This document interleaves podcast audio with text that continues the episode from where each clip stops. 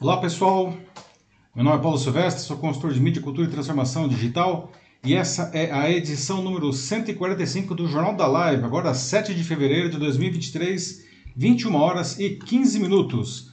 Ah, sou Paulo Silvestre, como eu disse, consultor de mídia, cultura e transformação digital e eu vou conduzir a conversa e como sempre comigo está o Matheus. Boa noite pessoal, tudo bem? Bem-vindos de volta. Estamos voltando aí de férias, como o Matheus muito bem lembrou, não? Uhum. Ah, com essa edição 145 e o Matheus aí que é responsável pela sua participação no Jornal da Live e também por fazer os comentários, não? Para quem não conhece o Jornal da Live, pessoal, ele acontece sempre às terças-feiras, a partir das 21 horas e 15 minutos, no meu perfil do LinkedIn e do YouTube. Nós trazemos sempre duas notícias, uma notícia principal aí de um tema que está sendo bastante discutido no, Brasil e no mundo, não? E terminamos sempre com uma notícia que a gente chama de notícia bizarra, uma notícia, uma notícia mais engraçada, mais divertida e às vezes muito bizarra mesmo, para a gente terminar aí a edição ah, dando umas risadas. Né? Ah, no dia seguinte, o Jornal da Live ele vai também como podcast, tá? para quem gosta desse formato, né? evidentemente gravado aí. Você pode escolher a sua plataforma preferida de podcasts, aí você pode usar enfim, o Spotify, o Deezer, Apple Podcasts. Procure lá pelo meu canal, o Macaco Elétrico, aí você aproveita e assina o canal e aí você ouve o Jornal da Live ah, também com podcast. Para participar é muito simples, né? nós vamos conversando aqui a notícia, a gente não quer só dar a notícia, a gente quer conversar a notícia junto com vocês. Então, à medida que eu vou trazendo aqui informações, não, o Matheus vai também trazer, né, fazendo seus comentários, vocês deixem aí o que, que vocês acham sobre o que a gente está falando nos comentários aqui no LinkedIn ou no YouTube, onde você estiver assistindo, e aí o Matheus ele vai selecionando ah, o que vocês escrevem, não? E a gente traz, ele traz isso daí, a gente vai conversando a notícia. Então assim a gente faz o Jornal da Live. A gente quer fazer uma coisa realmente colaborativa, não? Bom, pessoal, no tema principal da edição de hoje, não, a gente vai debater sobre o prenúncio aí de uma nova guerra, não, não, mas nesse caso no campo da inteligência artificial, não, em que e nesse caso, não, é uma guerra que a gente pode se beneficiar muito desde que a gente use bem esses recursos, não. Bom, desde que foi lançado no dia 30 de novembro, não, o Chat GPT, na plataforma de inteligência artificial da empresa OpenAI, tem dominado aí o noticiário de tecnologia e está mexendo com o imaginário de muita gente, não? Afinal, é a primeira vez não, que as pessoas ah, comuns não, ah, tiveram a chance de manter uma conversa fluida, não, em bom português, inclusive, não, com uma máquina, perguntando para a máquina o que bem quiser não, e, e recebendo algumas respostas bastante convincentes. Não. O curioso é que a inteligência artificial não já ajuda as nossas vidas não de diferentes formas, só que de maneiras que às vezes a gente nem imagina, de maneira muito transparente. Não? O que o Chat GPT fez foi dar visibilidade não, com uma interface que é muito intuitiva e muito generalista. A gente realmente pode conversar com a máquina do jeito que a gente quiser, e perguntar qualquer coisa. Não? E esse impacto foi tão grande que até o Google, veja só, não, se sentiu ameaçado. Né? Por isso, nessa segunda, ontem, não, a gigante de buscas aí lançou o seu produto concorrente, não? Vamos falar sobre isso também, não? Só que, né, já deixando aqui algumas perguntas, vão pensando aí, né? Se o Google já tinha um sistema tão desenvolvido, não como o, Open, o da OpenAI, não, é, como que essa empresa, né, que até então quase ninguém conhecia, largou na frente com o ChatGPT, não? E aí, será que essa tecnologia está mesmo, é, que é tão disruptiva, não, a ponto de ameaçar, ameaçar, ameaçar o Google? Será que é isso mesmo, não? Ah, e você sabe como funciona a inteligência artificial e particularmente essa inteligência artificial generativa, né, que eu vou explicar para vocês, não, o que dá para fazer, não? E por fim, não? Ah, será que tem algum risco? A inteligência artificial traz algum risco para a humanidade, não? E bom, e como explicado, não? A gente vai encerrar a edição com a nossa notícia bizarra de hoje, não? E para começar aí a volta das férias, eu escolhi uma, não, que é da categoria escatológica, não, mas que vai trazer um aprendizado no final. Fiquem tranquilos, tá? A gente vai falar sobre um acontecimento totalmente inusitado que interrompeu um show da cantora Renata Falcão, que ela estava fazendo em um espaço fechado na cidade de Tibau, no Rio Grande do Norte, na sexta-feira passada, não. O show teve que parar por causa de um cheiro insuportável de pum, né? Pois é, não.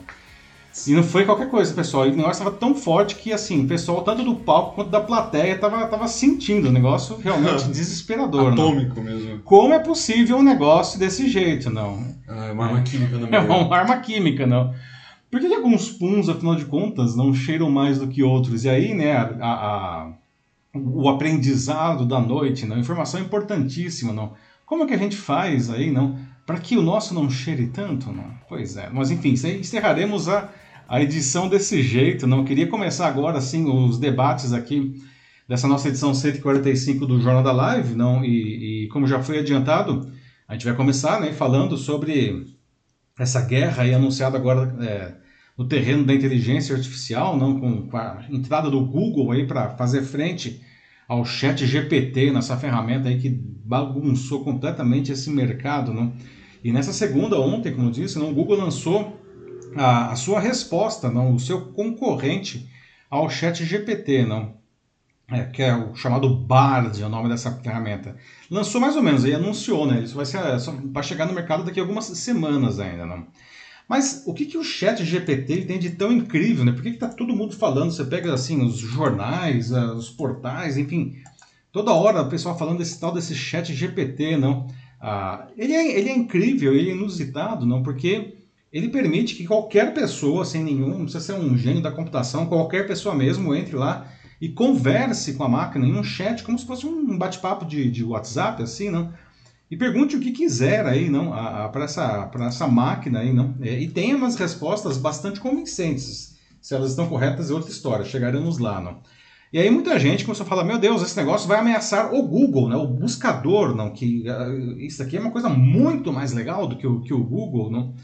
Uh, e aí, não, enfim, o Google se viu obrigado aí a, a se mexer, né? Inclusive o Sergey Brin e o Larry Page, que são os dois fundadores do Google que estavam meio que aposentados, não saíram da aposentadoria aí. E ontem, como eu disse, a empresa apresentou o Bard, né? Que é o, o, concorrente aí do, do, do chat GPT, né? Daqui a algumas semanas só ele vai estar disponível de fato, né? Ah, ele é baseado, alimentado aí pelo, por uma plataforma do Google chamada Lambda, né? ah, que é um sistema de inteligência artificial né, que fez muito barulho no ano passado, talvez vocês se lembrem, mais ou menos no meio do ano, um, um engenheiro, agora ex-engenheiro do Google, ele disse que essa ferramenta, não, que essa máquina, ela tinha ficado consciente ou senciente, ou seja, que ela estava viva, não? que se desligasse essa máquina seria como um assassinato. Não? E o Google falou nada disso, muita calma nessa hora, não negou essa história e demitiu o, esse tal desse engenheiro aí. Não? Mas então já deixo algumas perguntas aqui enquanto eu trago mais informações aí sobre, afinal de contas, é, o que, que é esse. O que, que representa não, a entrada dessa nova tecnologia, desse novo tipo de inteligência artificial aí nas nossas vidas, não? A pergunta aí que muita gente faz é, horas bolas, não? Se o Google já tinha, então, uma ferramenta que é tão boa ou melhor que o ChatGPT, por que, que ele não lançou isso antes, não? Ah, e será que essa tecnologia é, é mesmo tão disruptiva assim como a pessoa está falando, a ponto do Google não se sentir ameaçado, não? Ah, vocês sabem como funciona, aliás, a inteligência artificial e particularmente esse tipo de, de inteligência artificial generativa, que é a categoria dessas, dessas ferramentas que você pode perguntar o que você quiser e ele vai gerar uma resposta, não? Ah, e quais eventuais riscos não, que, que, que isso pode trazer para a gente, para a humanidade? Não? Então vão pensando nisso enquanto eu trago aqui mais algumas informações aqui, né? Eu queria começar dizendo, gente, que inteligência artificial não é uma novidade exatamente, não. Ah, claro, não. Isso é o que a gente está vendo agora é uma coisa nova, não. Mas o conceito de inteligência artificial é, é, algo que já é desenvolvido, já é pesquisado há mais ou menos 70 anos, não. É quase tão velho aí quanto a computação eletrônica, não. Ah, que é essa capacidade da, da máquina aprender, não, ah, não é que ela é inteligente de fato, não como nós assim, mas ela simula, não, é, é, e ela efetivamente aprende, ela simula redes neurais não, e ela aprende ah, coisas é, que, que, enfim, que a gente passe para ela, não, é, é, é, conteúdos e aí a gente pode fazer perguntas e ela eventualmente vai tirar conclusões e nos responder, não. Isso é o conceito de inteligência artificial, não. Ah, e ela já está presente na nossa vida efetivamente assim há muitos anos, não? Principalmente, não, que todo mundo tem um celular como esse daqui não? no seu bolso, na sua bolsa, não? Muitas das coisas mais legais que, que existem no nosso celular ah, só existem graças à inteligência artificial, tá? Uma inteligência artificial mais específica, é, é, focada para uma coisa especificamente, assim, ela só sabe, ela só é inteligente em uma coisa, assim, não? Mas é, quando a gente faz, sei lá, algumas perguntas ou, ou algumas ferramentas mais sofisticadas, não, o celular é só uma janela, não. O processamento tá, acontece em algum supercomputador que a gente nem sabe disso, não, que uh, faz isso graças à internet, não? Isso há muito tempo. Então a inteligência artificial ela já está na nossa vida, não? A diferença do chat GPT que está causando esse super barulho aí, não?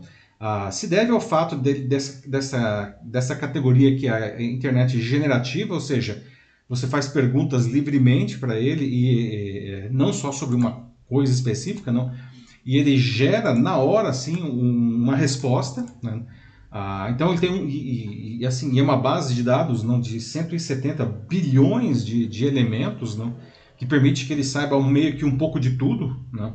Ah, mas a outra coisa que é importante, que é disruptiva nisso daí, ah, é a interface dele, que é ah, você entra ali e é um chat mesmo, como se você estivesse conversando com uma pessoa. Não? E diferente de uma busca do Google, que cada vez que você faz uma busca é uma busca nova, sem nenhuma relação com a que você acabou de fazer, no caso do chat GPT, não, se você pergunta alguma coisa, ele vai responder, e aí você pode continuar com uma conversa você vai refinando a, a produção dele. Não? Então essas duas coisas, não, esse motor que está embaixo do capô dele e essa interface são as coisas que realmente estão causando esse frisson todo aí, não? Agora, será que isso daí é confiável efetivamente, não? Ah, e essa é uma das grandes discussões, não? Ah, porque hum, o chat GPT não, né, as, é, tem feito aí alguma. É muito recente, não tem aí dois meses praticamente, não? E o pessoal está fazendo muitos exercícios, muitos testes com eles, não? E o que dá, dá para ver, não, é que na verdade ele tá, é uma ferramenta que está querendo sempre nos agradar, não? Ele tenta sempre responder aquilo que, que a gente pede, não? O problema é que se você pede alguma coisa errada ou alguma coisa que, que, que tem um, um viés na pergunta, não? Como, por exemplo, é, é, por que vermelho é melhor do que azul? Ele vai, ele vai responder com argumentos que justifiquem por que vermelho é melhor do que azul, mas o fato é que não existe nenhuma, nenhuma informação de que vermelho é melhor do que azul. Não? Então, esse aqui é o grande problema aí dessa, dessa ferramenta, pelo menos por enquanto, não. Ela não tem um compromisso real com a verdade. Ela sempre tenta responder da melhor maneira possível. Isso é um fato, tá? Não estou dizendo que também que é uma porcaria, não é isso, não. Ah, mas se você coloca um viés na pergunta, não, é, se você induz a ferramenta ao erro, ela cai que nem um pato, assim, não? e ela reforça esse viés. Ah, é, porque ela não tem essa, essa questão de, de, de, inclusive, de pesar o que é, é, é certo ou errado. E é uma ferramenta que não tem ética, não. Então, é, é, o grande problema que o pessoal tem apontado no Chat GPT é esse, não. A ferramenta, ela, ela não mede, não mede esforços para oferecer sempre a melhor resposta, tá? Mas é, ela pode incorrer em erros, até mesmo porque as perguntas foram feitas é, de uma maneira errada, não. Então, uma coisa que é importantíssimo, não, é, é a gente fazer as perguntas corretas aí, tá? Ah, então, pessoal, ah, eu queria saber de vocês, não, o que, que vocês acham disso daí, não? Ah, alguém aqui já usou o Chat GPT? Não? Vocês acham que essa, que essa tecnologia realmente é tão disruptiva assim a ponto de ameaçar o Google? Não, é, é, e como que a gente faz para usar então de uma maneira correta uma ferramenta que, que ainda está né, com, esses, com essas arestas a serem aparadas aí? Matheus, o pessoal está dizendo aí alguma coisa já?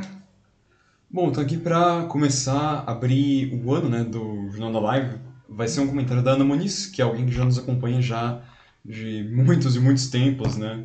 É, e ela tá aqui de volta, dizendo de que sim, que ela já utilizou o ChatGPT junto com um amigo, no qual ela pediu a descrição de uma empresa de SW. Uhum. E ela disse que o, o chat deu para eles uma resposta bem sofisticada e que mesmo depois eles começaram a alternar o tipo de empresa e tornar cada vez mais uh, específico o pedido deles para o ChatGPT. E que ele conseguia. Então, o que a Ana está dizendo aqui é de que, pelo menos, para ela ficou claro de que esse trabalho é, básico é, pode ser feito sim pelo ChatGPT. Mas depois é, da pergunta que eles fizeram na descrição da empresa, foram variando mais e mais e mais. Então, enfim, dá para ver que tem um caminho ainda a, a crescer, mas ela diz que ainda não uhum. vê ainda como que isso ainda pode impactar no, no dia a dia dela mais para frente. Perfeito. Olha só, bem-vinda de volta aí, nossa amiga Ana, né, falando diretamente de Portugal aí, né?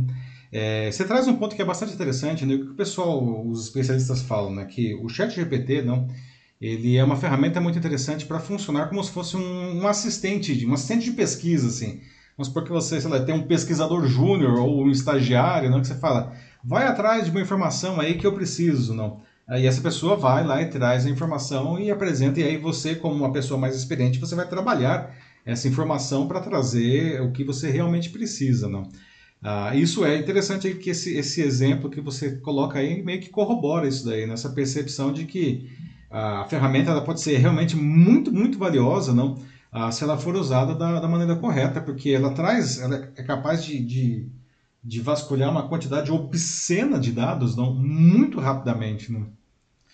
Ah, o Lucas Aguilar acabou de chegar aqui, diz que ele usa direto, que ele já chegou a construir um projeto inteiro com introdução, objetivo, soluções, e descrições do negócio dele e deu super certo. Recomendo. Olha só, é o Lucas, mas é interessante, né? Veja, ele falou, é o meu projeto, não? E, então, a, a, provavelmente o que o Lucas fez foi fazer as perguntas certas aí, não para para que o, a ferramenta é, traga os elementos para ele construir essa, esse, esse projeto. Teve até um caso que aconteceu na semana passada de um advogado na Colômbia, não, em que ele estava defendendo uma criança autista, é, a família que queria que essa criança, é, enfim, a, a, fizesse algum, tivesse alguns benefícios, não pagasse transporte, cuidados médicos tal. E o médico ele, ele escreveu toda a defesa dele né, com o apoio do chat GPT e ganhou a causa. e ganhou a causa. É. E ele deixou claro, ele, ele, não escondeu isso daí, né? Falou, fiz isso aqui com a ajuda do chat GPT, né? Aí olha, a gente também tem aqui uh, pessoas que estão justamente questionando, indo mais para esse lado da, uh, da ética, da educação e até mesmo a, a moralidade que pode ter por trás da, dos dados né, que o, o ChatGPT coleta, uhum. que tem é, no banco de dados dele. Sim. Por exemplo, o Denis Castro coloca aqui, né, o, que acho que é bem o cerne da questão, né, ou pelo menos um dos, uhum. que a preocupação maior é a educação, como que fica a, a ética e o respeito ao direito autoral, justamente porque para saber como, de onde que justamente ele está tirando essas informações, justamente uhum. se as pessoas que divulgaram essas informações que estão por acaso no banco de dados, elas deram autorização devida para que estivesse presente no banco de dados ou não? É. É. Pois é, excelente pergunta aí, que, pergunta aí, enfim, comentário do nosso amigo Denis, bem-vindo Denis. E a resposta é, claro que não. Não, realmente essa ferramenta, ela fica consumindo, como eu falei, tem uma base aí de dados de 170 bilhões não, de, de elementos, não, Vai sair o motor novo esse ano, o GPT-4, ele, hoje, ele hoje usa o GPT-3, ah, e, e estima-se que o GPT-4 vai ter um trilhão de elementos. Não?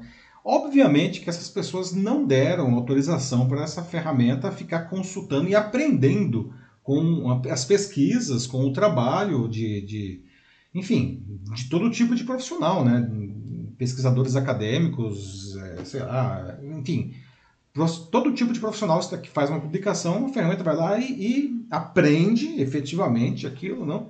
Para depois gerar essas, essas respostas. É diferente do Google, não? Quando você, quando você procura uma coisa no Google, no buscador, não?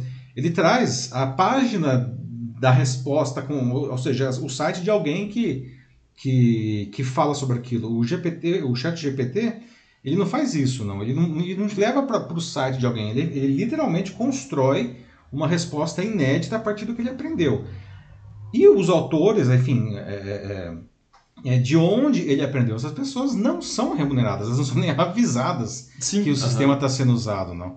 Aliás, outra coisa aí que o, que o Denis é, traz aí que é interessante, não, que é a questão dos direitos autorais aí, não. Ah, quando você pergunta uma, uma coisa para o chat GPT, ele vai responder e ele não cita as fontes. Mas, como eu falei, é, aquilo é uma conversa. Se você falar, ok, mas é, de onde você tirou isso daí? Né? Qual é a fonte disso? Daí ele fala, olha, isso daqui eu soube de tal lugar. Aí ele cita as fontes, não. Ah, agora, vamos supor, não? então eu sou um profissional, ou enfim, um estudante, ou qualquer pessoa, vou lá, faço uma pesquisa no chat GPT, ele vai me responder alguma coisa e eu vou usar essa informação no meu trabalho, por exemplo. É, eu não estou remunerando o chat GPT, que não está remunerando, seja lá quem for os autores que, de onde ele tirou essa, esse aprendizado. não.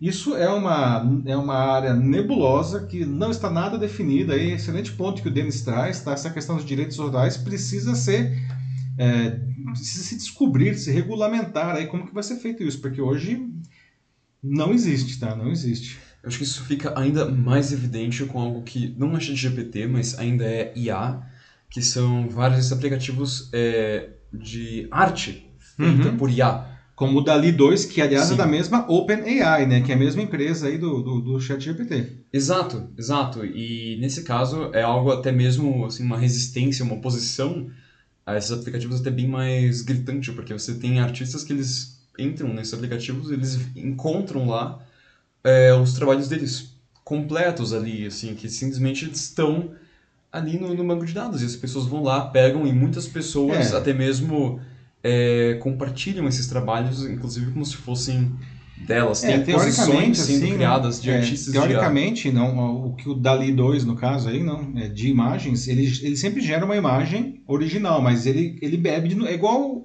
o, o chat GPT que só gera textos, não. Os textos são originais, mas ele aprendeu aquilo de algum lugar. O Dali 2, que só gera imagens, também aprendeu aquilo de algum lugar, não. Então ele não compartilha imagens originais, não, mas ele, vamos dizer assim, bebe dessa fonte, não. É um negócio tenso que, que isso vai dar pano para manga ainda. Vai, assim, porque justamente esses artistas, eles ficam preocupados com os próprios trabalhos deles, claro. Claro, não. Porque até isso que eu tava falando agora no fim, é, tem já vagas sendo criadas especificamente para artistas de IA. É, Empresas. exatamente, né? Que são Aham. não só artistas, mas é, o pessoal tá falando, até saiu na, na, na capa do Estadão nesse domingo, nas novas profissões aí, o engenheiro de prompt, né? Que é uma pessoa que você fala, ué, mas qualquer pessoa pode usar essas ferramentas para ter uma resposta. É verdade, qualquer pessoa pode usar. Mas, como a gente estava falando agora há pouco, não, você precisa fazer as perguntas certas. Se você faz uma pergunta chechelenta, a resposta vai ser ruim, né? Então, é, é, é- é meio louco pensar isso, porque é muito recente e já tem profissionais que estão se apresentando como especialistas em fazer perguntas para essas plataformas para terem boas respostas. né? É, o que é meio suspeito, né? Então, Aham. é, mas é, você pensa, né, Matheus? É igual o Google, o Google Buscador, tá? É, você pode, enfim, reúne 10 pessoas e fala para elas é, executarem uma tarefa usando o Google como fonte, não. Ah, as respostas vão ser muito diferentes, não só porque o Google efetivamente mostra páginas diferentes de acordo com cada pessoa, mas porque tem gente que sabe usar o Google melhor, sabe fazer perguntas melhores para o Google. Né? Se você faz perguntas muito básicas para o Google, ele te dá respostas básicas. Né? Agora, quem faz as perguntas certas, o Google vai lá e te mostra as melhores páginas. Né? Essas ferramentas de inteligência artificial é a mesma coisa. Né? A gente vai ter que fazer as perguntas certas para ter as melhores respostas, senão a gente vai ser engambelado pela máquina. Outro comentário que eu quero ler aqui também, que vai nessa mesma veia, é do Delcio Tadeu Vargas, em que ele pergunta, né? É, primeiro ele começa com uma afirmação dizendo de que a IA é, receber na sua memória informações enviadas por algum mecanismo externo, é, é que tá, né? Como Uhum. saber se esses dados eles são verídicos? E É. para que esse chat, então, para quê? Só para que ele refine é, respostas fidedignas? ou- Uhum. não sei. Excelente pergunta Aham. do Dé- Décio, né? É, Delcio. Delso, então, é, o Delso, assim como o Google que consome de tudo, não, ah, essas ferramentas também consomem de tudo, como eu falei, o GPT-3, que é o motor aí do chat GPT, ele tem 170 bilhões, não, ou são 210 bilhões, agora me deu um branco, não, acho que são 170, bom, de qualquer jeito é muita coisa, não, 170 bilhões ou 210 bilhões de, de elementos, de, de fontes, não, é muita coisa, não. E claro que no meio disso daí, não, é, é, tem coisas boas e coisas ruins. Não? É por isso que a gente precisa o- essa- usar essa ferramenta não, é, é, a- a- com consciência. Tá? Agora, o que é interessante, não, isso foi experiências que eu fiz também, não, é, como eu disse, se você conversa com a máquina, se você perguntar alguma coisa que ela não sabe ou que você não se sente satisfeito com, com aquela resposta, você pode trazer mais informações, você pode refinar a sua pergunta, você pode incluir informações novas na base para que ele fale, ah, ok, agora tem aqui um, um elemento novo, não. É, até fiz um teste naquela coisa que a gente costuma, costuma fazer com o Google, fiz com ele, né? Quem é Paulo Silvestre? Não. E ele falou, olha, não tenho informação suficiente para saber quem é Paulo Silvestre. Você pode me falar mais alguma coisa sobre Paulo Silvestre? Veja, isso foi a resposta da máquina. Eu falei, sim, Paulo Silvestre, um jornalista do Estadão, tá? E, e consultor.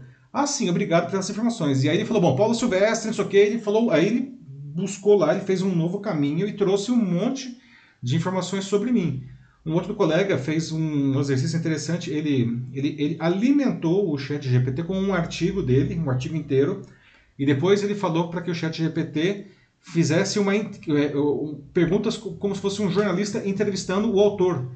Então, ele, veja, o ChatGPT aprendeu, ele leu aquele artigo e depois ele fez perguntas sobre aquele artigo. Não? Então, o você pode efetivamente ensinar coisas para a base, tá? Mas a base tem de tudo. Não sei se eu respondi a pergunta aí, mas tentei. É. Ah, e outro que eu quero adicionar aqui também é um que a é, Anne Susan Morrissey fez lá no começo do aqui na nossa conversa de hoje, dizendo que já tem, claro, né, um concorrente do ChatGPT sendo produzido na China, que é o até fui aqui verificar que é o Baidu. Eles ah, anunciaram Baidu. recentemente. É, o Baidu é o, é o Google da China, né? Aham, mas que eles vão justamente como adicionar uma nova Sim. funcionalidade do ChatGPT. É, quem que foi? N? É, N, isso. Bom, não o ChatGPT, né, mas Sim, um concorrente, né? Semelhante, é. É, eu não sabia, N. Obrigado aí por contribuir com, com o nosso debate, não. Obviamente, não, os chineses vão entrar nessa brincadeira também, não. Ainda mais porque na China, não, que é um mercado gigantesco, não, é, é, ele, é um, ele é um mercado gigantesco e é muito fechado para essas plataformas é, é, ocidentais, por questões do, de censura lá do, do governo chinês inclusive. Não? Então, o Baidu, não, que é a empresa aí, não, que, que você citou, é o Google da China. Não? É, as pessoas não usam o Google na China, porque é censurado. Não? Elas usam o Baidu. Então, o Baidu vai fazer o Baidu GPT aí, não sei lá como que vai chamar, não, mas interessante. Obrigado pela contribuição. É, dá para seguir em frente já. Vamos seguir em frente? Então tá, pessoal, olha, queria trazer mais alguma coisa, não? Que esse assunto aqui eu tenho falado já faz algumas semanas que eu estou trazendo a discussão do chat GPT aí, não? Ah, e uma das coisas que eu, como educador também, não, ah, fiquei preocupado, não? Ah, muitos colegas né, no Brasil e no exterior começaram a se questionar, poxa vida, não? É, agora os alunos estão fazendo os trabalhos escolares usando o chat GPT, e estão mesmo, tá? Não é uma hipótese, já estão fazendo alunos apresentando trabalhos com o chat GPT, não? E aí alguns professores... E, e assim, os trabalhos ótimos, não? ou pelo menos assim, muito aceitáveis. Não?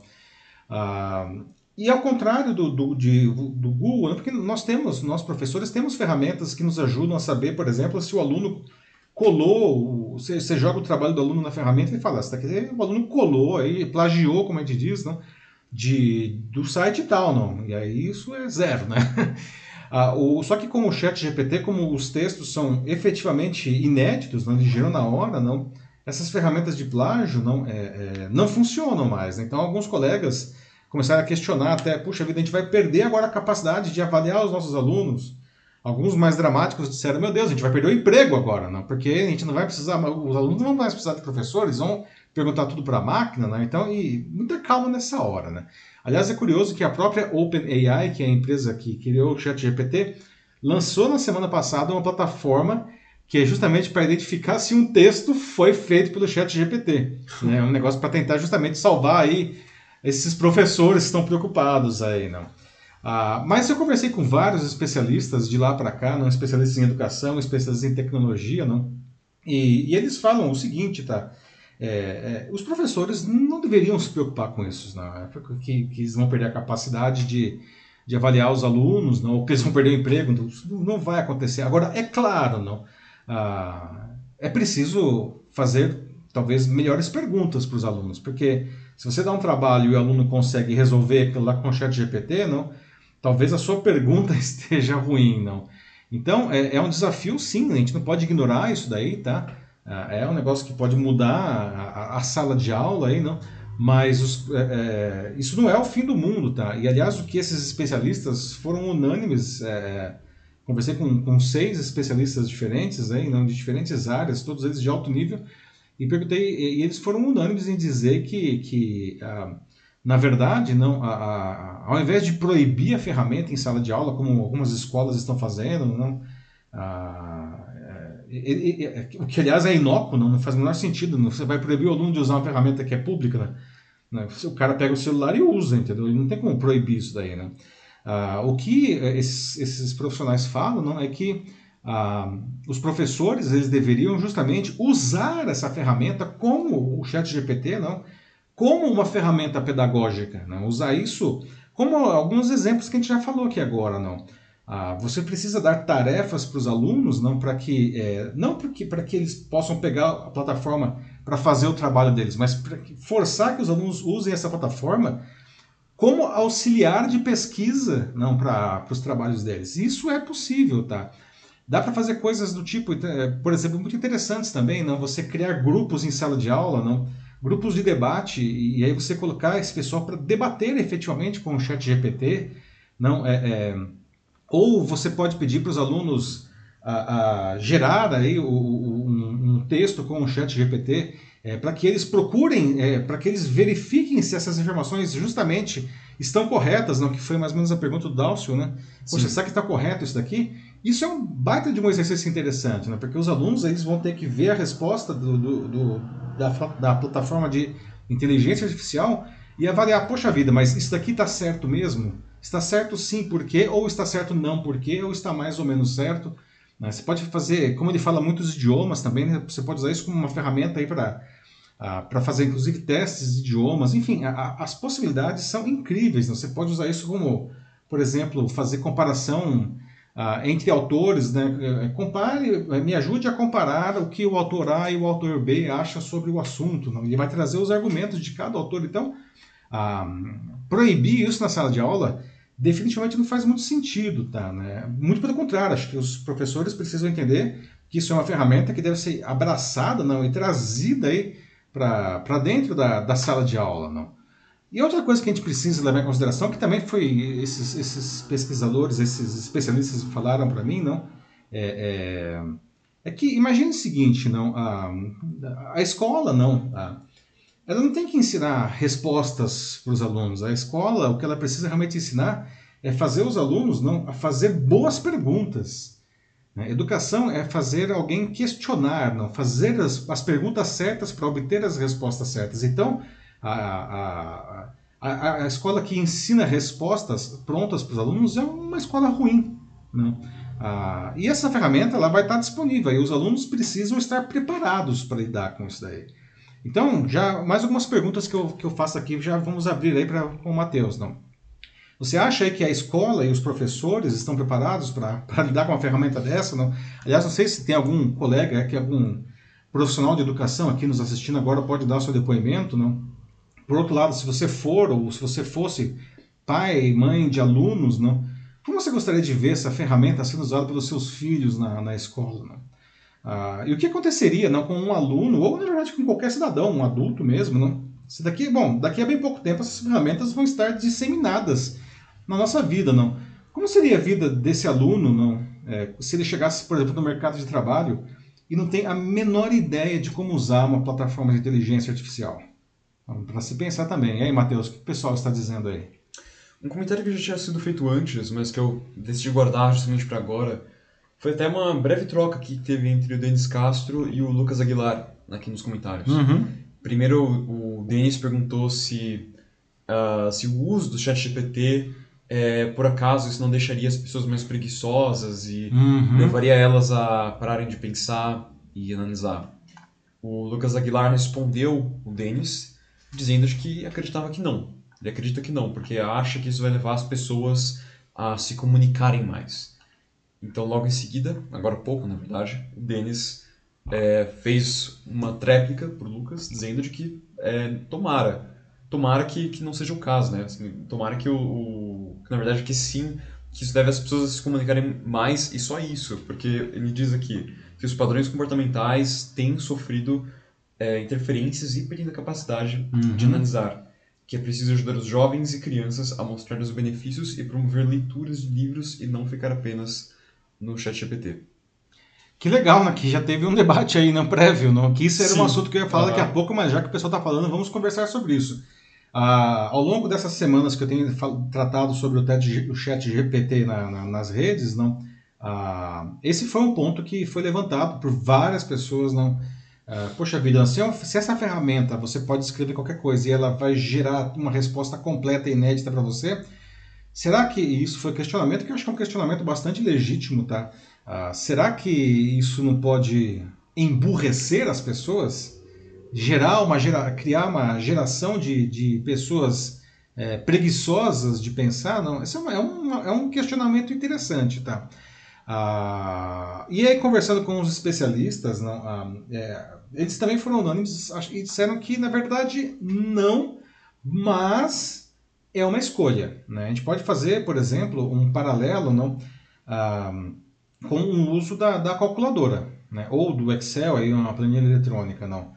Ah, quando você está fazendo, seja lá o que for, não, que você precisa da calculadora para agilizar o processo das, das suas contas, não, você precisa saber o porquê você está fazendo aquela operação matemática. A calculadora não, não vai te responder isso, ela simplesmente vai fazer a conta para você. Tá? Então, é, se você não souber é, por e qual é a operação que você deve fazer e por que, que você está fazendo aquilo, a calculadora ou o Excel não vão te ajudar em nada. Né? Uh, é um exemplo básico, mas é, é, é, é, está em linha aí com, com essa questão aí do, do chat GPT. Tá?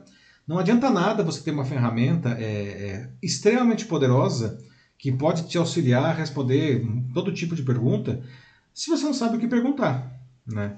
Ah, ok, vai, não vamos dourar a pílula. É claro que vai existir pessoas, vão existir pessoas aí que vão realmente usar esse negócio como uma muleta do conhecimento. Né? Tipo, ah, não quero mais pensar em nada, né? É, o chat GPT faz tudo para mim. Né? De novo, é uma escolha, tá? Agora, ah, como tudo na vida, não existem. Vamos pensar só no mercado profissional para facilitar o raciocínio, tá? Existem bons e maus profissionais, tá? Os bons profissionais não são aqueles que sabem quais os botões apertar em qualquer ferramenta. Os bons profissionais são aqueles que sabem por que precisam apertar aqueles botões. Né? Então não adianta nada você ter alguém aí que usa o chat GPT para tudo super bem mas não tem a menor ideia de por que está fazendo isso. Essa pessoa acaba sendo. E é muito triste dizer isso, não? mas a médio prazo, a longo prazo, não? essa pessoa ela vai se tornar um cidadão, vamos colocar assim, limitado. Né? Um profissional de uma qualidade inferior. Né? É uma alternativa, é uma opção, é uma escolha. Algumas pessoas, infelizmente, escolherão isso daí, outras escolherão usar a ferramenta da maneira correta, não? que é para justamente, como a gente estava falando, esse auxiliar de pesquisa fenomenal que se coloca diante delas. Então, não sei se consegui responder aí a, é, o debate aí do Denis e do e do do, do, do, do, é, Denis e do Lucas. E do Lucas, isso. Obrigado, Denis e Lucas aí, porque esse realmente é um outro ponto importantíssimo aí nesse debate. Um outro é, ponto positivo que trouxeram aqui nos comentários é, para os ChatGPT no âmbito profissional foi um que a Ana Muniz pegou aqui sobre um artigo que ela leu que falava sobre o uso do ChatGPT é, e o apoio que ele proporcionava a áreas médicas, uhum. juntando, como ela coloca aqui, uma totalidade de informações disponíveis sobre as mais diferentes áreas médicas é, de uma forma muito muito específica e numa quantidade absurda e como ele faz isso praticamente de uma maneira instantânea. Uhum. Então, fala sobre como realmente existem inúmeras áreas que talvez a gente ainda nem tem a ideia do Sim. potencial que pode ser alcançado com o ChatGPT. Esse é um excelente exemplo que a Ana traz. Não? A inteligência artificial, é, no caso da, da medicina, da saúde, não, ela já é usada há bastante tempo, muito antes da inteligência artificial generativa. Não? Por exemplo, veja só que coisa incrível, gente. Fala, isso, isso é incrível. Veja só, não. Por exemplo, quando você vai, você tem lá um problema, você vai no médico, ele te receita um remédio e aí ele calcula, não? a, a, dosagem, quanto que você precisa tomar desse remédio. Não? E ele faz aquela pergunta básica, não? Qual, quanto, quanto que você pesa? Não, ele faz um cálculo lá que ele tem lá de acordo com o laboratório, com base no peso da pessoa, não? E aí ele te dá quanto você precisa tomar. Não sei se vocês sabem, não, mas essa dosagem é uma dosagem cavalar, não? Ah, é uma dosagem que para pessoas que, com aquele peso, não, é, é, é, é, ou seja, ela vai tomar aquilo lá ah, para acabar com, com a doença, não. Mas de verdade, ela poderia tomar menos. Só que qual que é o problema, não? Pessoas diferentes reagem de maneira diferente a cada remédio. E isso depende de uma série de questões genéticas dessa pessoa. Tá? O médico não tem como avaliar isso daí, porque ele não tem como avaliar isso, ele não tem essa informação. A única informação que ele pode ter é o peso. E aí o laboratório, ele, ele corta, ele nivela pelo alto, assim. É a dosagem máxima para a pessoa com aquele peso. Agora, se você consegue cruzar essa informação, por exemplo, com com uma base de todas as pessoas que já tomaram esse remédio no mundo, não? levando em consideração é, diferentes variáveis aí genéticas dessa pessoa, é, grupos étnicos, idade, outras doenças que essa pessoa pode ter, enfim, e cruza tudo isso daí, aí é que você sabe exatamente qual que é a dosagem necessária para aquela pessoa individualmente tá, se curar com aquele remédio. E vai ser sempre menos que aquilo que o médico indica. E não é porque o médico é, não sabe, não. Ele não tem informação. A inteligência artificial tem. Então, nós vemos já, é, em alguns casos, não, a, a, a, inteligência artificial trabalhando, por exemplo, desse jeito. Então, um excelente exemplo que a Ana traz aí, que é a questão da saúde. É, o Lucas ele fala, o Lucas Aguilar, né, sobre como é, essa preocupação que o Denis trouxe antes, né, em relação a as crianças, é uma coisa que ele acompanha muito de perto. Ele fala de que ele tem um filho de é, 15 anos de idade que sofre muito com interpretações de texto, mas que uhum. quando o assunto é código, no sentido de números, ele vai muito bem. Então ele diz que fica um pouco preocupado de que hoje parece que a, né, os mais novos estão ficando cada vez mais é, lógicos, assim, mais voltados para essas áreas somente né, uh, exatas, digamos assim. Uhum. E estão ficando cada vez menos textuais, no sentido de que eles estão perdendo esse lado mais interpretativo. Uhum. Enfim, que isso preocupa ele, que talvez é algo que, claro, o não tem como você colocar completamente nas mãos do, do ChatGPT. Na verdade, até mesmo trazendo para esse lado de que o ChatGPT pode, assim como o Denis trouxe antes, diminuir isso mais ainda. Uhum. Pois é, Lucas, né? É, essa é uma preocupação super legítima. Não? Infelizmente, a educação brasileira não é de hoje, isso já vem de muitos e muitos anos. Não? Ela a gente já discutiu incontáveis vezes isso aqui no Jornal da Live, né, como que ela vem ladeira abaixo, infelizmente, não. Ah, e se você me permite até aí uma, uma contraposição, não, o Brasil, né, quando você pega o PISA, não, as, assim, os testes internacionais aí de avaliação né, de, de ensino uh, básico, não, o Brasil vai muito mal uh, em linguagem, não, em, em, em, caso português aqui, não, mas a gente vai pior ainda em matemática. Ah, e uma coisa que é curiosa, infelizmente, né, triste na verdade, é que parte dos problemas que, o, que os estudantes brasileiros vão mal aí em matemática é porque eles não entendem o enunciado, que é aí entra no que você está dizendo, né?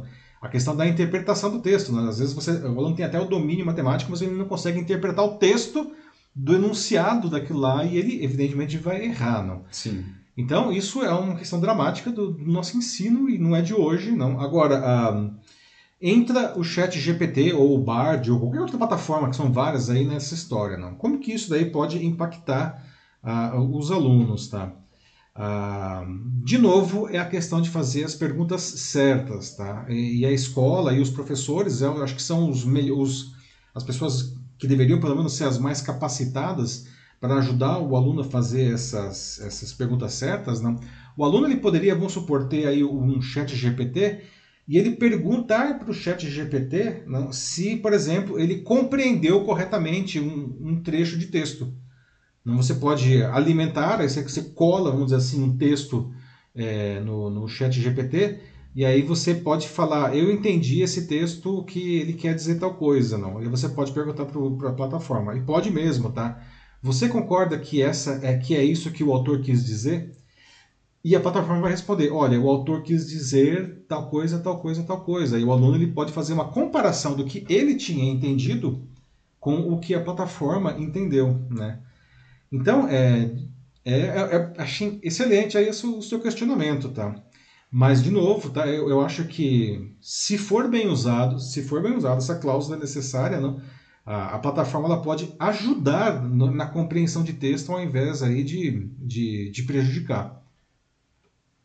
Sim, e um ponto aqui que a, antes da gente né, parar por aqui para o próximo, é que quem trouxe foi a Ana Muniz, é, também reforçando um pouco esse ponto que você trouxe também, eu queria é, é, expandir em cima disso também, sobre como o ChatGPT vai obrigar é, professores e escolas muito provavelmente a mudarem o foco deles, uhum, a uhum. serem simplesmente uh, como instrutores, né, ou servidores do conhecimento, como ela coloca, né, uhum. servidores de informações, é, e levar os alunos a serem mais críticos, a pensar mais criticamente, é, justamente a né, não ser só, como você falou, aquele que sabe quais botões apertar, mas por que, que ele aperta os botões. Exato. E não só isso, mas também é, acho que tanto nas escolas, mas também mesmo dentro de, de casa, né? Porque até mesmo aqui o que algumas pessoas falaram que eu acho justo é, é e eu concordo com essa visão, é de que a, educação é, de, de um jovem, né? Um,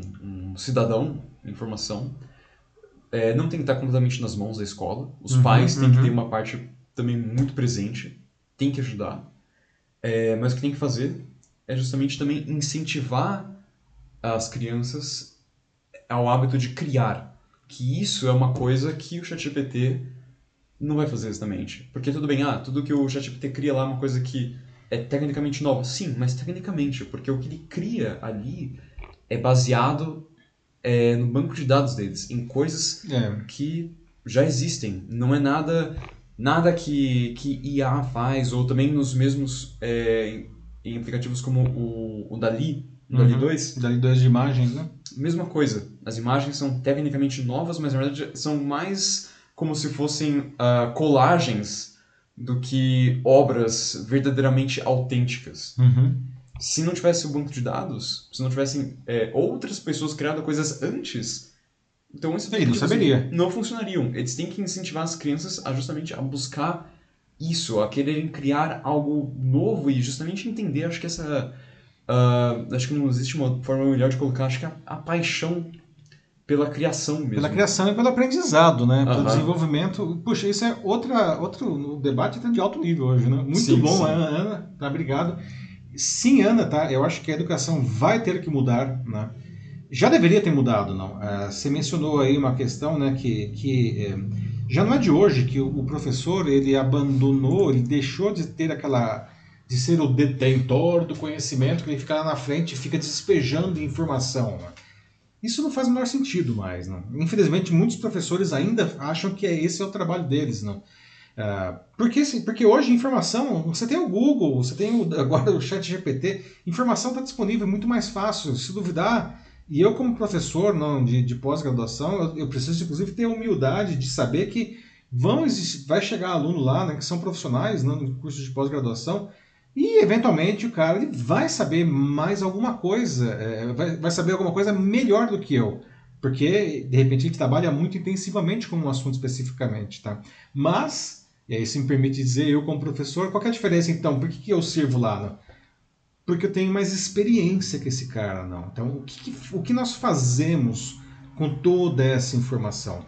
E o papel do professor, que não é de hoje, e eu acho que agora isso vai se intensificar ainda mais, é muito menos entregar informação e muito mais transformar essa informação em conhecimento. Não? Existe um- um, conceito ah, de educação que já nem é tão novo, tá? mas é, isso deve se reforçar agora também, chamado sala de aula invertida, ou em inglês a gente fala de flipped classroom, né? que é o seguinte, né? ao invés de você dar, dar matéria, dar conteúdo na sala de aula e depois mandar o aluno fazer lição de casa, não, você fala para o aluno estudar, pesquisar, ou seja, adquirir informação em casa, e aí quando você chega na sala, você só debate aquilo. Que é bem isso que o Matheus está falando, não? O aluno ele precisa saber transformar aquela informação em conhecimento, não? Informação é uma coisa, conhecimento é uma coisa que vem depois disso, não? Que você constrói em cima da informação. Então, o conceito de sala de aula invertida é isso. O aluno faz toda a pesquisa em casa, antes da aula. A lição de casa dele é pesquisar. O debate e a construção é feita na sala de aula com os colegas, com a supervisão do professor. Passamos adiante, Márcio? Passamos. Mais, mais informações aqui, pessoal, tá? Ah, bom, sempre que tem alguma coisa nova, não, isso causa temor, não. Tudo, muito do que a gente está falando aqui, não, é, é- é- se deve, não, a, a- poxa vida, o que, que vai acontecer, não? O que, que essa ferramenta vai fazer, não? O Denis aí, não, por exemplo, trouxe e o Lucas, não, falando, nossa, será que a gente vai ficar burro com esse negócio, não? Ou seja, ou enfim, será que isso vai atrapalhar? Os alunos vão ficar preguiçosos, não? Toda nova tecnologia, quanto mais disruptiva é a tecnologia, maior o temor, não? Ah, ah, e, e- e- sempre foi assim, não? A gente pode pensar assim, talvez acho que um grande exemplo é a revolução industrial, a primeira revolução industrial aí começou no século XVIII, não? Ah, vale dizer, não, que que quando, quando as fábricas começaram a surgir, não, aquilo causou um, um enorme prejuízo social, não, não só porque os artesãos ficaram ali sem, sem trabalho, não, mas porque aquilo gerou uma, uma, uma onda de pessoas que trabalhavam em condições desumanas nas fábricas, não, e tinha aqueles que tinham medo da, da das, das máquinas, não, os luditas, eles iam lá e quebravam as máquinas, tudo, não. Ah, agora, é, dá para imaginar um mundo sem fábrica, não, sem indústria, não. Uhum. Claro que ao longo de, e foi um processo longo e doloroso, não, mas a sociedade encontrou um caminho para equalizar, não, esses problemas aí, não, para a gente conseguir fazer um uso a, a, dessas, dessas da, dessa realidade, tá? Ah, o fato é, a gente é, precisa aí é, é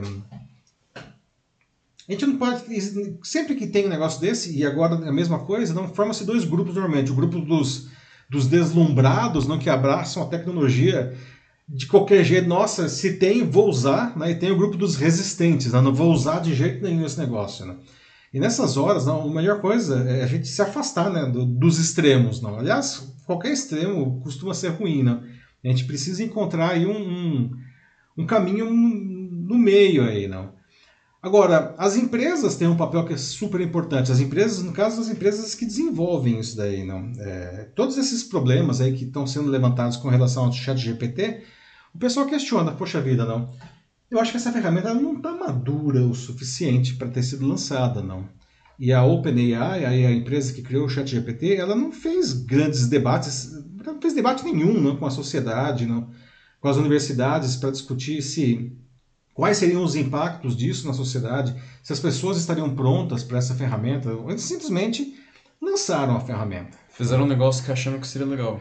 É, é, assim, sabe? E o negócio deles é ganhar dinheiro, não. E deu certo, né? Porque a Microsoft, que já tinha investido um bilhão de dólares na OpenAI há algum tempo, fez um novo aporte que não foi informado, mas o mercado estima em 10 bilhões de dólares da Microsoft na OpenAI para que essas ferramentas sejam incluídas, por exemplo, no Word. Então agora você vai, você vai ter o Word com o Chat GPT ali para te ajudar não, a, a, escrever seu texto. Já está disponível, já foi lançado na semana passada o Microsoft Teams já tem é, é, elementos do Chat GPT no Microsoft Teams aí para quem usa, para ajudar, por exemplo, a fazer a transcrição de uma reunião. Tá lá, já está disponível, tá? Agora, será que foram muito rápidos, talvez? Não. E aí a gente volta à história do Google, que lançou, anunciou ontem não, o Bard aí, não. Anunciou que vai lançar daqui a algumas semanas, não. E o Google, não, ah, de certa forma, o, e esse que é curioso, não, ah, o GPT, é, que é o motor do chat GPT, não, ele tem elementos de tecnologias que o Google desenvolveu há alguns anos. Não. Aí você fala, por que, que o Google não lançou esse negócio antes, então? Né? E é interessante aí tem porque tem uma questão aí, não? É, o Google ele fala, o Google ano passado quando teve aquele estresse todo lá com o Landa, lá com o engenheiro que disse que a máquina estava viva, não? Uhum. O Google falou não, essa ferramenta ainda não está disponível porque ela ainda não está madura para o mercado. Né? E agora, né, sentindo aí a pressão popular, não? Todo mundo falando que, a, que o chat GPT vai acabar com o Google, as ações começando a cair, eles falaram, não, peraí, vamos lançar aqui, temos uma ferramenta também, que é maravilhosa, vamos lançar. Né? Ah, então tem uma questão aí não, que é qual que é a responsabilidade não, e a ética dessas empresas ao fazer esse lançamento. Não. A gente pode pensar também não, qual que é ah, o papel não, das escolas não, para ensinar alunos, não, crianças, jovens e adultos também, porque não, não e também das universidades nesse debate não, e na análise dessas ferramentas, poxa vida, olha, essa ferramenta aqui precisa melhorar tal coisa, né? Porque é, é alguma coisa, não é assim, não é pouca coisa, pessoal. Isso é uma ferramenta realmente disruptiva que pode mudar muita coisa, tá? Não sei se nós, se o público está preparado, não. Nós não podemos cair nisso que o Denis e o Lucas falou aí de de pessoas preguiçosas de pensar, não. Ah, agora, outra coisa que nós podemos pensar também aí, não, é, que são os vieses da inteligência artificial. Né? Em maio do ano passado, quando estive lá em Montreal, no Canadá, no Summit de Inteligência Artificial, ah, era interessante que as discussões mais quentes não eram discussões técnicas, eram discussões éticas. Não?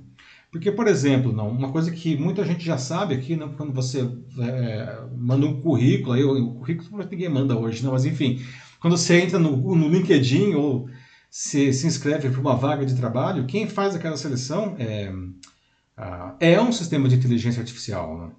E esse sistema de inteligência artificial ele pode desenvolver vieses que são, na verdade, dos recrutadores humanos. Não? Então, como que funciona isso? Só para entender rapidamente aqui, tá? Ah, vamos supor que, enfim, 50 mil pessoas se cadastraram uma vaga de, no Google, tá? Ah, evidentemente, nenhum recrutador consegue ler 50 mil currículos, não. Aí a ferramenta faz a primeira filtragem e seleciona, por exemplo, uh, 100 currículos por recrutador. 100 currículos ele consegue ler. E aí o, o recrutador ele, ele, vai lá, desses 100 ele entrevista 10 e dos 10 ele contrata 2. E a máquina está observando quais foram os critérios ali, não. E aí, por exemplo, se o recrutador sempre contrata homem, ou 90% da, das pessoas é homem, tá? se 70% das pessoas é branca, se eh, 80% das pessoas tem menos de 30 anos, na próxima rodada, na próxima vaga, a ferramenta ela vai privilegiar pessoas que são homens brancos e com menos de 30 anos, porque ele aprendeu um viés do humano. É uma inteligência artificial, ela efetivamente aprendeu. A culpa é da máquina? Não, a culpa é do recrutador que desenvolveu esse viés na máquina. Não. Então veja só que temos esses riscos aí éticos da plataforma. Não. Tem coisas mais graves. Hoje já existem plataformas que demitem pessoas. É. Não são só as que contratam, não fala, nossa, temos que fazer aqui um corte de 20% do quadro. Quem escolhe é a máquina. Né? E aí a gente entra até numa coisa, nossa, será que é possível legislar? Vamos legislar aí, vamos controlar, vamos proibir a inteligência artificial. Será que isso daí é uma coisa que vale a pena? Ou melhor dizendo, será que isso é possível? Não? Precisamos entender como esse negócio funciona, tá? É... O problema, problema não, isso é uma característica não, do desenvolvimento de uma legislação que ele é lento, não. Quando você começa a discutir, debater assim para criar uma nova lei, às vezes demora dois, três anos para sair a lei. Cara, três anos numa ferramenta dessa já mudou tudo. Sim. Como que você faz uma legislação como essa? Você precisa criar alguma coisa como o Marco Civil da internet, não? Alguma coisa mais de alto nível para é, é, disciplinar, talvez assim, boas práticas, pelo menos, não? E depois observar aí, não criar, enfim, a, a, a prerrogativas não para para um bom uso dessa, dessas ferramentas. Não? Proibir não é, não funciona. Né? Então, último rodada de perguntas aqui, tá? É, vocês acham que o mundo está preparado, enfim, para lidar com ferramentas como essa? Né? Ah, ou vocês, vocês acham que elas realmente deveriam ser proibidas simplesmente, ou controladas, ou enfim, reguladas? Não? E o que, que, vocês acharam dessa postura do Google de falar, não, vamos lançar, não, o Bard não está pronto ainda e agora eles, ah, vamos lançar porque o outro cara lançou já. Ah, e aí, Matheus?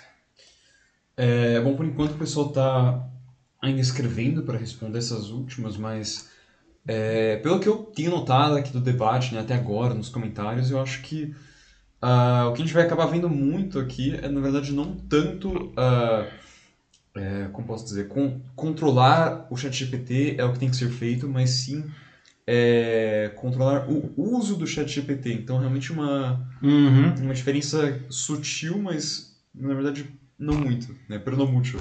Porque, na verdade, não é... Faz toda a diferença. Né? É. Faz toda a uh -huh. diferença. É, ele pode ficar do jeito que ele é, mas justamente é, você pega é, detalhes aqui, né, que o, o Denis traz, ou o Lucas também, que ele uh, que trouxe, outras pessoas também, sobre o uso disso, principalmente no contexto educacional, sabe? É, como usar, quando utilizar. Acho que isso é justamente a, a maior preocupação, pelo menos que eu consigo perceber aqui. É, é, é de novo, né, gente? Isso é uma ferramenta, não? Ah, o que você vai fazer com essa ferramenta? E ferramenta é ferramenta, né? O exemplo do martelo que eu costumo dizer, dar muito nas minhas aulas. Né? Você tem um martelo, né? todo mundo conhece martelo, certo? Você sabe para que serve o martelo, né? Algumas pessoas usam o martelo corretamente para pregar pregos, não? Outras pessoas batem no dedo. Outras pessoas batem no dedo de outras pessoas. Tá? E outras pessoas simplesmente ficam batendo o martelo na parede. Não? Então, a culpa é do martelo? Não. A culpa, o martelo, coitado, ele não tem nada a ver com isso, né? Ele tem um propósito bem definido e está disponível lá para ser bem usado, não? Agora, o que vai ser feito com isso daí, não? É, é que é a questão, né? Precisa legislar o uso do martelo? Não. Ok, estou usando aqui, estou forçando a amizade, eu entendo, não? É uma ferramenta extremamente simples, não? Mas é, é, Que lindo seria, né? Aqui talvez uma visão poliana aí do, do mundo, não? Que lindo seria se todo mundo usasse essas ferramentas da maneira correta. A gente sabe que isso não vai acontecer, né? Inclusive a gente sabe que, aliás, isso já, também já está acontecendo, não? O Chat GPT sendo usado para para prática de crimes, não? Sim. Para escrita de fake news. É, eu ia chegar nisso agora. Né? Pra, pra, porque o Chat GPT ele também, ele também faz programas de computador, né? Então você tem pessoal usando o Chat GPT para desenvolver malware, vírus de computador, né? A culpa é do Chat GPT? Então, não, né? Ele deveria verificar se isso é correto ou não. Isso é uma outra pergunta. Talvez É, até devesse. É tá? discutível já. Que a gente cai até num outro limbo aí que daria um programa à parte, não? Sim. Mas, enfim, não, é, a gente sabe que, infelizmente, o mundo não é perfeito e nem todas as pessoas são boas. Né? E a ferramenta pode ser muito mal usada mesmo. Agora tem um comentário aqui do Pablo Miguel nos comentários. Ele diz que os preguiçosos, claro, sempre existiram. A gente vê isso com frequência Uhum. é, na frequência de bibliotecas, né? Quantas pessoas vão à biblioteca? Excelente locais. exemplo. É, mas aí, aí ele traz esse questionamento. Ser preguiçoso é o problema? Então ele Uhum. coloca de que acredita que com o ChatGPT nós teremos um ensino aprimorado, onde teremos aquelas pessoas que utilizarão dessa tecnologia para chegar mais longe onde não conseguem atualmente, seja por tempo, ou limitações tecnológicas ou físicas. Enfim, a IA é o futuro e o futuro já está aí. Pois é. Bom comentário do Pablo, hein? Uhum. Muito bom, Pablo. E isso é uma grande verdade, não? É, é, preguiçosos sempre existiram, sempre existirão, né? A a questão é se você vai deixar aí que a máquina te domine, não? Ou se você vai fazer um bom uso disso aí, não? Até para agilizar o seu processo, não? É, é, se você for pensar, não? O chat GPT da parte, mas o próprio Google, um buscador aí, não? Imagine assim, é, é, eu mesmo, no meu caso, não é, a, a agilidade que ter acesso a essa ferramenta me dá para o meu trabalho, não? Quando eu comecei a minha carreira, faz um tempo aí, não? É, pré-internet, assim, não? eu trabalhava na Folha de São Paulo, né? Veja só, gente, vocês veem como que realmente é perfeito o que o Pablo falou, não? Eu trabalhava na Folha, então eu estava dentro do jornal, e aí eu queria fazer a referência a um conteúdo que saiu no próprio jornal. Então eu tinha que sair da redação e ir para um outro andar onde ficava a biblioteca e a hemeroteca do jornal. Pegaram um negócio que talvez algumas pessoas aqui nem saibam o que é, que é um microfilme. Bom, primeiro tinha que ir naquelas fichinhas tipo de biblioteca para descobrir onde que aquele assunto tinha saído, em qual edição e em qual rolo de microfilme estava. Pegaram o rolo de microfilme, colocar na máquina, rolar aquelas, aquelas páginas que estão microfilmadas até chegar onde eu quero. Daí eu copiava a informação. Se fosse uma máquina mais moderna, ela até imprimia para mim, mas a maioria das vezes eu tinha que copiar. Depois eu voltava para o jornal para usar a informação. Eu estava dentro do jornal. E esse processo durava, no mínimo, uma hora. Isso, hoje em dia, não, é, é- não faz o menor sentido. Não. Você pega o seu celular e você pode estar no Alasca não, e você faz a pesquisa e a informação chega para você instantaneamente, não, desde que, claro, tenha sinal de internet. Não. Então, é, o que o Pablo traz aí é muito correto. Não. Se essa ferramenta for bem usada, não, não é para os preguiçosos, não. É um negócio, é, é um, é um assistente de pesquisa fabuloso, não? Fabuloso. Sim. E agora, é, em relação à legislação, regulamentação em si, é, claro, a gente tem o Denis, que já deixou bem claro né, o ponto dele em relação ao ChatGPT, com os comentários que ele já tem é, nos enviado aqui até agora, dizendo que, é, sim, é, precisa ser regulamentado, precisa ter limites no que se refere a temas sensíveis, como, por exemplo, é, criação de vírus, Uhum. malwares, né, só para dar um exemplo. É, e a Muniz também vai em cima disso, né? É, que é um problema a IA não ter ética, não ter moral, qualquer distinção entre o bem e o mal. Então, sim que linhas vermelhas têm que ser traçadas justamente para...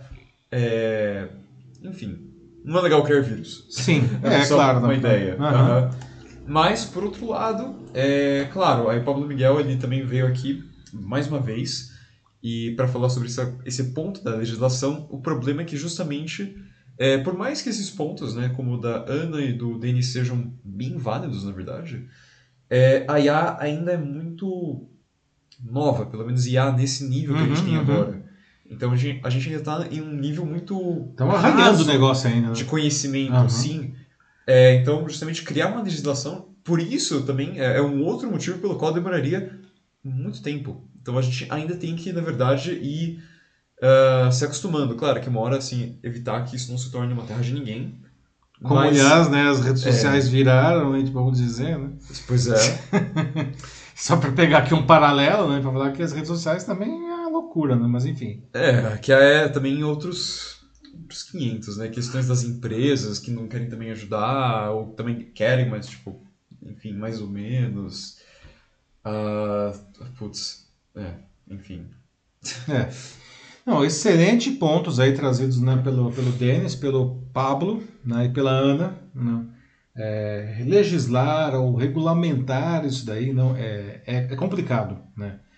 Ah, talvez a gente tenha aí uma atualização do Marco Civil da Internet ou, não sei, a criação do Marco Civil da Inteligência Artificial ou a gente vai ter regramentos jurídicos específicos, não sei, você precisaria pegar, né, conversar com meu amigo Marcelo Crespo aí, que é o especialista em direito jurídico, ou o meu xará Paulo Silvestre de Oliveira Júnior, também especialista aí não, em transformação digital no direito. Não. Agora, é, é, são questões complexas, como vocês falaram, isso acabou de sair. Não. Estamos arranhando aí e o pessoal já está achando um monte de problemas. Não. O que fazer então, né, até, até que isso seja resolvido? Né? E aí, de novo, a gente recai na questão da escola e da universidade. Não. É, as pessoas precisam né, ser educadas, elas precisam ser apresentadas a ferramenta, né? e elas precisam ser educadas para fazer um bom uso da ferramenta, até mesmo para que elas não sejam enroladas pela ferramenta. Né? Ah, ah, mas aí tem os bandidos também. Bom, mas o cara é bandido, né? Aí não tem muito o que fazer, não. Ele é uma pessoa predisposta a fazer o mal. Né? É a mesma coisa, ah, o martelo. Ele pode pegar o martelo e dar na cabeça de alguém, né? Ele é um bandido. A culpa é do martelo? Nesse caso, não, né? Não. Agora, sim, é, de novo, é um exemplo exagerado, não comparar maçãs com maçãs aí, não. A inteligência artificial é uma coisa muito mais complexa, ah, mas a gente precisa é, educar as pessoas para um bom uso e nos prepararmos aí, não, para os maus usos que vão acontecer, que vão acontecer. Sim. Hum. É, acho que podemos mais algum aí que você quer trazer, Matheus? A gente já vai para nossa notícia bizarra aí. Acho que dá pra gente seguir em frente já. Seguimos em frente, pessoal. Olha só, debate excelente aí. Volta de férias com toda a força, né, Matheus? Pois Muito é, bom aí, não? Ah, olha só. Impressionante. Não. Mais de uma hora falando aí de, de chat GPT. Muito bom, muito obrigado aí a todos que participaram, tá? Mas enfim, agora para dar uma, uma descontraída, não, nós, como já foi explicado antes, não vamos chegar à nossa notícia bizarra que sempre encerra a edição, não? Ah, e como a tia adiantou no começo dessa edição, a gente vai falar sobre um acontecimento inusitado, para dizer o mínimo, né, que interrompeu um show ah, que a cantora Renata Falcão né, fazia em um espaço fechado, era uma festa, assim, né, na cidade de Tibau, em Rio Grande do Norte, não, sexta-feira passada, não. O que interrompeu o show foi um cheiro insuportável de pum. Não, né. não foi qualquer coisa, pessoal. Né? Além de ser muito forte, não, é, assim, do palco até, como a própria Renata falou, do palco até o, fim da festa, tava todo mundo sentindo aquilo, não? Como foi possível isso acontecer, não? E aí, né, vamos trazer um pouco de informação adicional além dessa loucura, não? Por que alguns puns, afinal de contas, cheiram mais do que outros, não? E dá para fazer alguma coisa para a gente não passar do constrangimento de quase matar as pessoas no elevador de vez em quando, não? Então, pessoal, calma, né? Antes vamos colocar as coisas em perspectiva aí, não, né? Como eu disse, não, não era o local da festa, não era, não era o Rock in Rio assim, né? Porque imagina aí para acabar uma, o Rock in Rio com um punch tinha que ser um ataque de armas químicas aí, como o Matheus falou no começo, né? Uhum. Era um show num, num lugar fechado, que tava mais para um salão de festas assim, um lugar pequeno, não? Mas ainda assim não pequeno o suficiente para falar, nossa, mas um pum assim, né? Empesteou o lugar inteiro, não? E aí não já dá para pensar como que pode virar algo tão poderoso de um único indivíduo, não. E como tinha gente gravando o show né, com seus celulares, não, o acontecimento viralizou nessa semana nas redes sociais, não. Assim como a própria reação aí da Renata, da cantora, não, ela estava cantando a música lá, o Seguro Chan lá, não, a música que ela estava cantando, e aí de repente parou assim tudo, não, e o pessoal... É, alguém não segurou o Chan. Alguém não segurou o Chan, definitivamente, né? Todo mundo, ela com o dedo no nariz, assim, as pessoas, todo mundo tapando o nariz, assim, né? Ah, apareceu uma mulher lá com, com como chama aqueles, é, raptor de odores lá, um aromatizador, assim, para ver se melhorava, não. E aí a, a, Renata voltou, subiu o palco e deu e desabafou, né? E, entre aspas. Igual a esse eu nunca senti, tá? Chega, quis vomitar, desorientei, pessoal. E outra coisa, é um peido que vem daqui até o final da festa, fecha aspas. pois é. No Instagram, a cantora, inclusive, ela, aí repercutiu e ela, né? Minha gente, tô passada, ela falando no Instagram dela. Nunca pensei na minha vida que eu ia viralizar por causa de um peido, né? O jeito agora é eu saber quem foi e ter que andar com essa pessoa direto, porque todo final de semana eu preciso de um negócio desse. Alguém aqui já presenciou, já passou por uma situação como essa, né? Uma. ou, sei lá, num show, não sei, mas no trabalho, na escola. No trabalho na escola, a gente né? Às vezes em casa também tem um familiar aí depois da feijoada e tal, né? Agora, vamos ser sinceros, não atire a primeira pedra, não, quem nunca disparou você mesmo, né, né ainda que inocentemente, né, alguma coisa sulfurosa assim. Né? É, né, agora, assim, depois de contar desse caso pitoresco lá de Tibau, né, vamos esclarecer um pouco, né? Isso é natural, talvez não naquela, naquela, naquela concentração, né? Mas agora sim, né? Por que, que isso acontece? Onde é que vem esse cheiro endemoniado aí, não? Os gases, né, pessoal, são produzidos por bactérias que estão no nosso intestino, né? e alguns alimentos favorecem isso daí, né? Ah, especialmente aí aqueles que possuem fibras curtas, não? que essas bactérias elas gostam mais, aí elas soltam mais ainda. Não? Por exemplo, feijão, algumas dessas coisas são meio que todo mundo sabe, né? faz parte da, da conhecimento popular. Né? Feijão, leite, ervilha, brócolis, repolho, repolho é Campeão Nossa. de audiência, né? Batata doce também, muito bom, muito bom, né? Ovo, ovo né? Mistura, uma salada de repolho com batata doce e ovo, assim, é um negócio Meu explosivo. Deus, é realmente para sair da casa. Mas, gente, não precisa cortar tá, essas, essas comidas do cardápio, né? Só assim, é, mesmo que você não queira é, ameaçar os amigos e os familiares. Né? Algumas dicas simples ajudariam você a não passar constrangimento aí com seus desconfortos abdominais aí, né? Por exemplo, é, evitar refrigerante e alimentos processados e ultraprocessados, porque eles têm muito açúcar, tá? Farinha e gordura hidrogenada, que as, as mesmas bactérias se amarram. Então, né, não faça essa combinação que é mal, né? Outras coisas bem simples aí, né? Mastigar devagar, né? Aumentar a ingestão de líquido, principalmente água, né? não refrigerante, né? Frutas, né? Praticar atividade física, veja só, praticar atividade física diminui o pum. Né? Né? É. É, no caso dos grãos, aí, o feijãozinho, um grão de bico, né, deixar de molho antes de preparar, veja só, diminui, porque isso ele já libera o gás ali. Né? Então, deixar de molho. É, não abusa de antibiótico de antiácido, porque isso zoa geral a sua microbiota intestinal aí, não. Mas aí, como explicar esse monstro do Tibau aí, não, que parou o show, né? Que aí foi demais, né? Negócio Sim. out of the chart, como diriam os americanos, não? Provavelmente a culpa foi do sulfeto de hidrogênio desequilibrado, pessoal. Né? O que, que, é isso daí? Não? Bom, ah, é um gás não? Ah, que cheira, tem, tem, tem, um cheiro de ovo podre, não? E que se estiver demais, não, é, causa esse problema, não. Agora, por que que é, aumenta desequilibradamente o, o, o, sulfeto aí de, de hidrogênio, não? Quando você consome muitos aminoácidos, não principalmente um chamado cisteína, só mas que eu não como cisteína. Pois é, mas a cisteína está em carne, é, laticínios em geral, ovos, outras proteínas, até tem esse aminoácido aí. Se você abusa demais desses negócios, não, você está desequilibrando o sulfeto do hidrogênio aí, não. Aí é, é, aumenta até sete vezes no organismo, tá? E é por isso que tem muitos fisiculturistas aí, não, que consomem essas proteínas em pó em grandes quantidades, não, e eles são conhecidos aí, né, por ter uns flatulentos é, exagerados, não. Então, sei lá, né, de repente aquele dia no Tibau lá tinha um marombado que depois do treino bateu uma feijoada e foi pra festa, não sei, né, pode ter, pode aí sabe-se lá, né.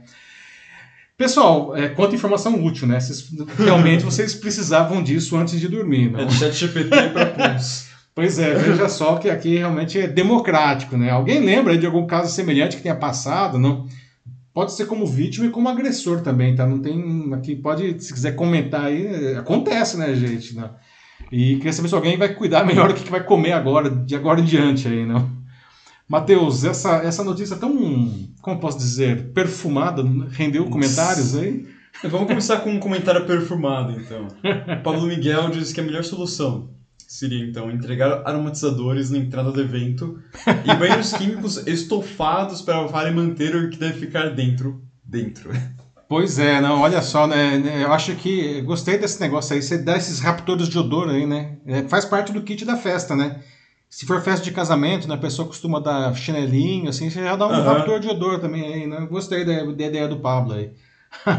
é. Não, mas essa ideia também de deixar os peidos estofados nos meios químicos, imagina se a pessoa que solta um poderoso lá dentro, deixando se morrer asfixiado pelo próprio, enfim, obra. Pois é, né? Agora, banheiro químico é um negócio ruim também. É. Meu Deus do céu, assim, é, eu pouquíssimas vezes na vida eu me atrevi, eu tava precisando, né, entrar no banheiro químico, mas é um negócio assim meu Deus, o que, que é aquilo? Não? Sempre antes de ir para tipo, algum, alguma coisa, tipo uma festa, um evento. Nossa, é... não, carnaval, assim. É, assim não, não, carnaval, eu, sempre... maravilha o banheiro químico. É, eu vejo, sempre, eu vejo que sempre tá lá, né? Mas eu sempre rezo para que eu nunca tenha que nunca usar. Assim, entre, cara. Vá, né, vai, vai num bar lá, compra alguma coisa e vai no banheiro do bar. É, não, tipo, eu, eu prefiro segurar, assim. Eu prefiro segurar mesmo. Assim, só falta aqui, ah, umas Daqui umas 5 horas tu em casa, é, é aguenta, aguenta. Dá pra, a gente diz que a gente aguenta 24 horas, né? Então, 5 ah, horas dá pra... 5 horas não é nem metade do dia. é, Cato disse que refrigerante é excelente para limpar fogões, chapas muito gordurosas, então imagina o que faz no corpo. Pois é, não, Denis Castro aí, né, o homem multiuso aí, não é verdade, cara. É, é Coca-Cola, inclusive, desculpa os amigos da Coca-Cola aí, não mas é um negócio multiuso, não? além de você beber, não? É, é excelente para é, desentupir pia, não? desentupir inclusive vaso sanitário, não? Ah, outras habilidades da Coca-Cola, não? se você tiver uma mesa de mármore aí que começa a ficar escura assim, né?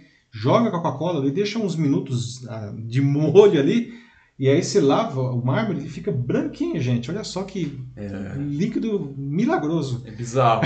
E as pessoas bebem isso. É, eu bebo. pois é, você bebe. uh, a Ana Muniz disse que já, conhece, já aconteceu com um colega de trabalho por ter um cheiro terrível. Só que o problema no caso dele é que parece que o problema era um, um pouco mais permanente. Nossa. Então era difícil trabalhar do lado. Nossa, aí ninguém merece, hein, Ana? Tem que pedir remoção, hein? Né? Ou então colocar, arrumar um quartinho para o sujeito, assim, ou colocar ele no canto do escritório, assim, né, com os ventiladores apontando para ele, assim, né? é duro, hein, Ana? Já, já, assim, já tive casos assim, é, compreendo, compartilho da sua dor. bom, mas é isso aí. É isso? Tá uhum. bom, pessoal, olha só, né? Então, é, para dar umas risadas no final, não tivemos aí essa incrível notícia bizarra aí, mas uh, gostaria de agradecer novamente aí a participação de todos, não, participação excelente hoje, não de Jornal da Live aí de volta das férias aí, edição 145. Muito obrigado a todos que, que, que, participaram, mesmo sem comentários, que nos assistiram aqui. Obrigado a todos que deixaram seus comentários. Não? O Jornal da Live ele é feito com a participação de todo mundo. A gente não quer só dar notícia, a gente sempre diz isso, a gente quer conversar a notícia com vocês. E a gente se vê então na terça-feira que vem com a edição 146, tá? E é isso, obrigado. Ah, bom resto de semana a todos, se cuidem e até lá. Tchau, pessoal. É isso aí por hoje. Obrigado, pessoal. Tenham um bom resto de semana e uma boa noite. E até semana que vem. Valeu. Tchau, tchau.